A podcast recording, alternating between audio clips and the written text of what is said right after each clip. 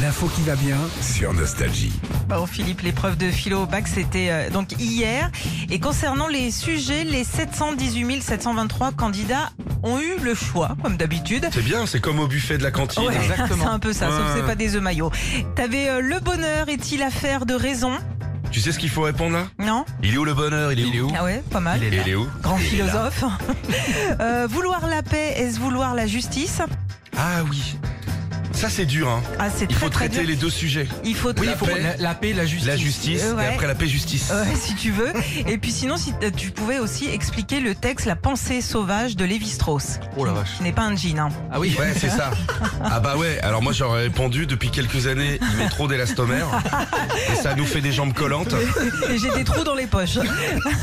bon, alors ça a pas mal fait réagir sur les réseaux sociaux cette Ah, épreuve de génial. euh, philo avec notamment un élève en Isère qui, euh, euh, bah, au lieu de faire une dissertation, a juste répondu à tous les sujets, genre le bonheur est-il affaire de raison Mm, Oui, peut-être.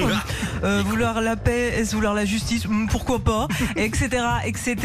Alors soit, bon, il a zéro. pas compris, bah ouais, qu'il fallait choisir le sujet, soit il y a aussi il y a des petits malins dans ces cas-là euh, pendant le bac.